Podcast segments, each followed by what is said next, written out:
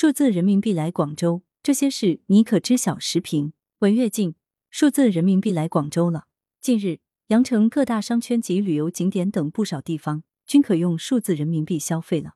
南沙区还用它向十位高层次人才兑现了安家补贴。随着广州入闸数字人民币试点，全国已有二十三个城市开通数字币，开立的个人钱包更高达二三亿之多。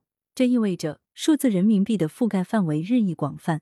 随着时间推移，它必将更深入的影响社会生活。但也有人问：眼下微信、支付宝等手机支付已很方便，为何还要推数字人民币呢？它与电子支付又有何区别？说到数字人民币，有人或会蒙查查，甚至把它与数字支付混淆。其实，两者最大区别就是数字人民币是法定的数字货币，它与纸质人民币的性质、功能、价值相同。而微信、支付宝等只是网络支付平台，并非货币本身。对于普通市民来说，用数字人民币既方便、安全，也较手机支付的成本更低。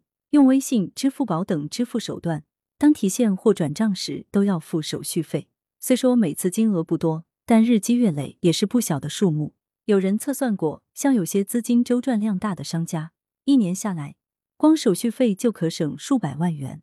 作者是羊城晚报首席评论员，羊城晚报时评投稿邮箱 wbspycwb 点 com。